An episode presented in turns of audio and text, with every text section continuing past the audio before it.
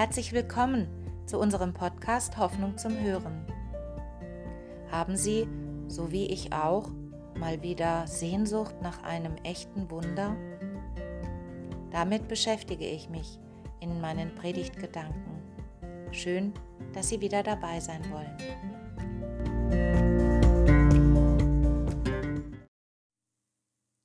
Hoffen Sie noch auf Wunder? Ich wünsche mir zurzeit mehrmals am Tag ein Wunder. Hm. Zum Beispiel, wenn einer meiner Söhne nicht aufstehen mag, weil man ja auch im Schlafanzug vor dem Computer sitzen kann beim Online-Unterricht.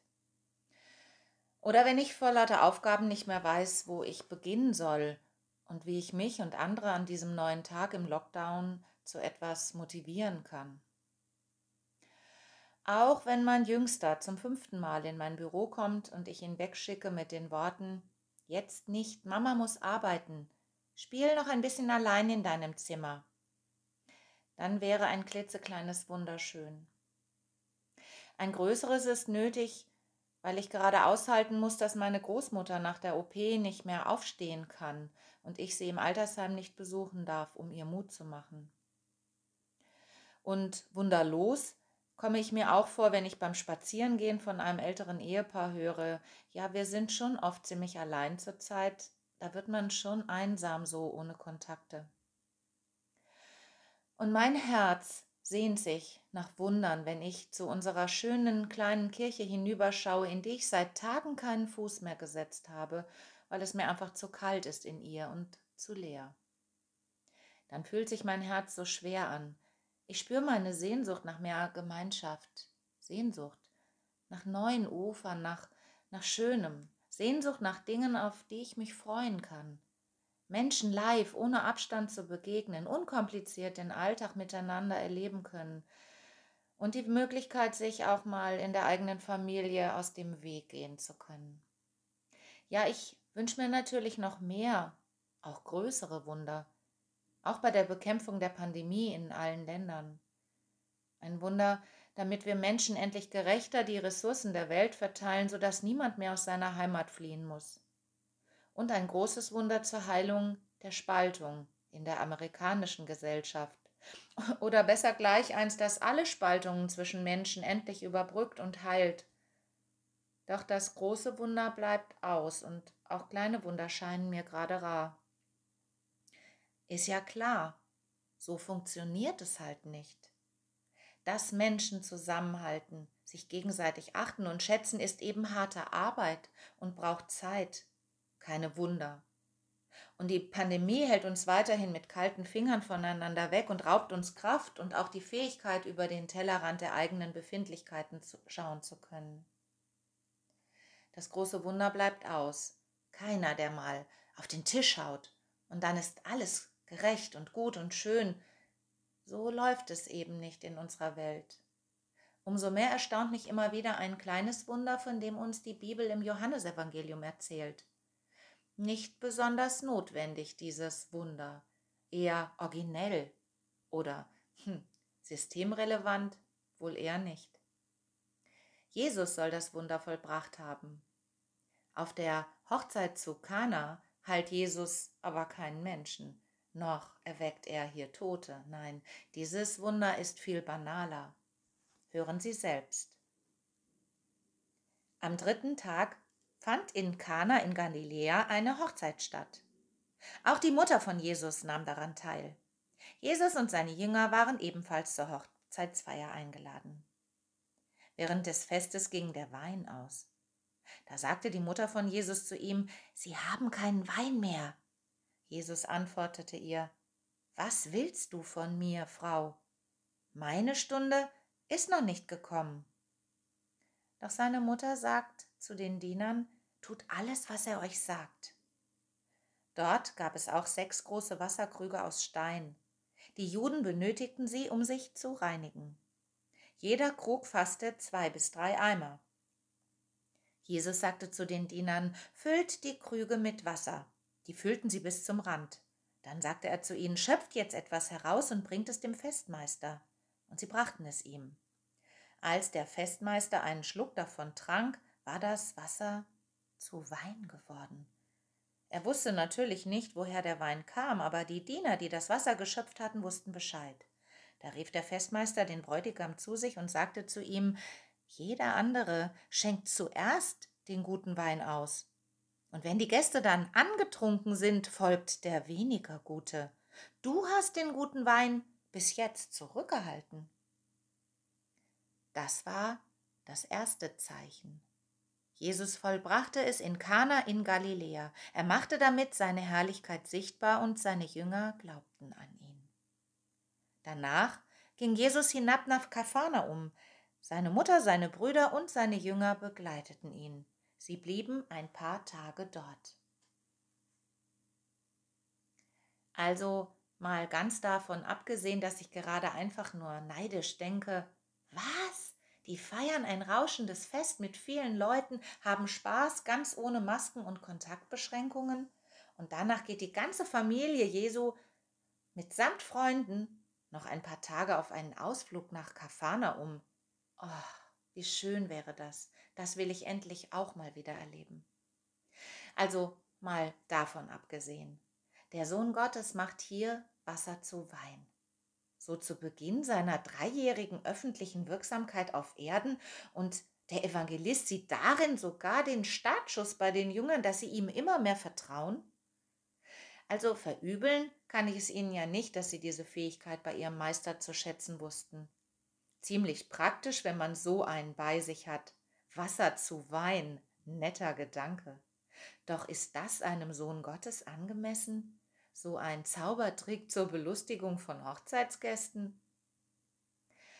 Zunächst verstehe ich aber, dass Wein hier natürlich vor allem eine symbolische Bedeutung hat. Wie so vieles in der Bibel geht es meist nicht darum zu streiten, hat Jesus Wunder getan oder ist das unhistorisch? Nein, Wein ist schon seit der Befreiung aus der Knechtschaft aus Ägypten in der Feier des Passamales als Becher der Freude ein wichtiges Symbol, als Geschenk Gottes, als Festgeschenk. Bei der Hochzeit zu Kana wird nun der Wein knapp. Es geht also auch um die Erfahrung, dass Ressourcen knapp werden können. Na, das erfahren wir doch eigentlich persönlich in unserem Leben auch und gerade auch in dieser wirtschaftlich zerbrechlichen Zeit, aber auch global. Unsere menschlichen Möglichkeiten für echte Fülle in unserem Leben zu sorgen, die sind begrenzt.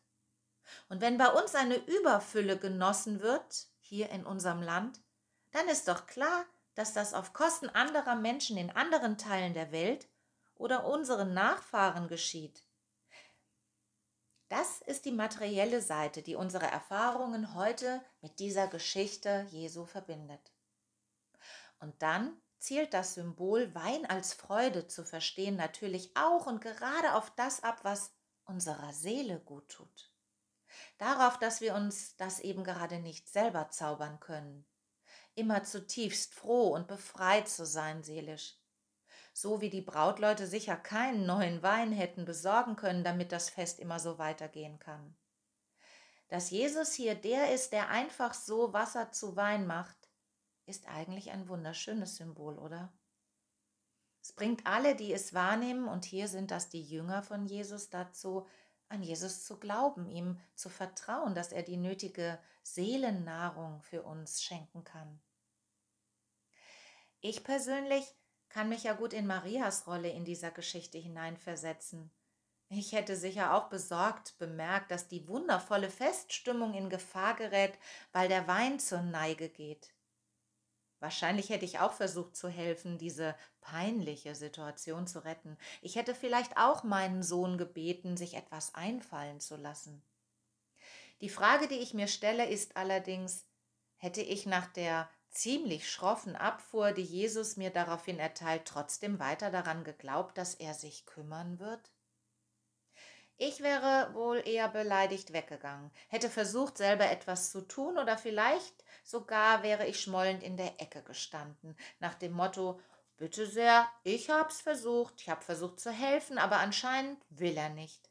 Ich hätte da ja durchaus Ideen gehabt, und wenn Jesus mal auf mich hören würde, er hätte bestimmt was machen können. Tch, aber wenn er mich so zurückweist, dann eben nicht. Die Maria auf diesem Hochzeitsfest lässt sich aber in ihrem Vertrauen gar nicht beirren, dass Jesus die Möglichkeit hat und auch einsetzt, etwas zu verändern. Maria entscheidet sich gegen ihre eigene Sorge, trotz dem Anschein, dass Jesus keine Lust hat zu helfen oder meint, dass jetzt nicht die Zeit für ihn zu helfen ist. Sie entscheidet sich dafür, trotzdem zu vertrauen. Sie sagt den Dienern, tut, was er sagt. Was für ein Vertrauen. Maria ist für mich die eigentliche Heldin der Geschichte. Sie sieht die Not, sieht, dass sie selber nichts machen kann. Doch ebnet sie den Weg, dass das kleine Wunder geschehen kann. Einfach weil sie glaubt, dass es Jesus möglich ist. Ihre Haltung gibt den anderen die Orientierung, bringt die Diener ins Handeln und so werden alle zusammen Gehilfen des Wunders. Doch was genau ist das für ein Wunder? Es ist doch, wie wenn Jesus ganz am Anfang seines Wirkens die Menschen um sich herum schon mal einen Blick in den Himmel werfen lässt. Ein wundervolles Fest, ohne Sorgen, weil allen, die im Vertrauen die Sorgen genommen sind. Hier scheint der Himmel, das Reich Gottes, in die Welt, auch in meine Welt. Hier ist es die kleine Welt eines fröhlichen Festes, bedroht durch das Fehlen des Weins. Jesus zeigt hier, wie wichtig ihm die Rettung der Sorglosigkeit für dieses junge Brautpaar ist. Und ich ahne, was dieses erste kleine Zeichen für die Rettung unserer ganzen Welt bedeuten könnte. Es gibt auch heute Menschen, wie Maria in dieser Geschichte, die im Tagesgeschehen, im Alltag, der immer wieder bedroht ist, die dort das Mögliche sehen, das, was uns heraushebt aus den Sorgen, weil in Gottes Reich die Bedrohung weggenommen sein wird.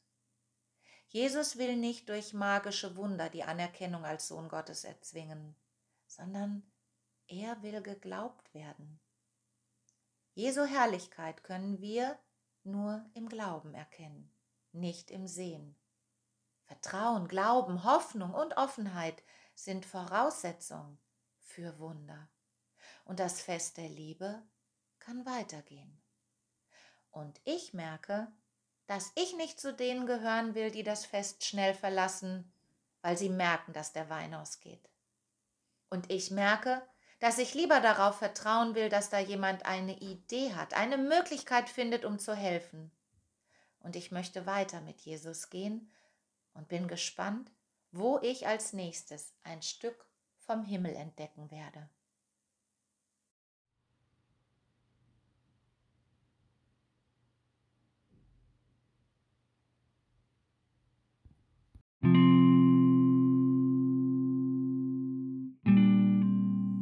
Gott, ich bitte dich, steck mich an mit der Freude, die aus dem Vertrauen auf dich in mir wachsen möchte. Hilf mir, deine göttlichen Spuren in meinem Leben zu erkennen. Lass mich neugierig sein, nach innen hören, um still und offen zu sein, damit ich die kleinen Zeichen von dir auch wahrnehme. Gott, mach mir heute Mut, mit Zuversicht auf dich zu hoffen. Mach mir Mut, auf deine Weisheit zu vertrauen und anzunehmen, dass nicht mein, sondern dein Wille geschehe. Hilf mir offen zu sein für überraschende Wendungen, auch wenn ich Angst oder Sorge spüre.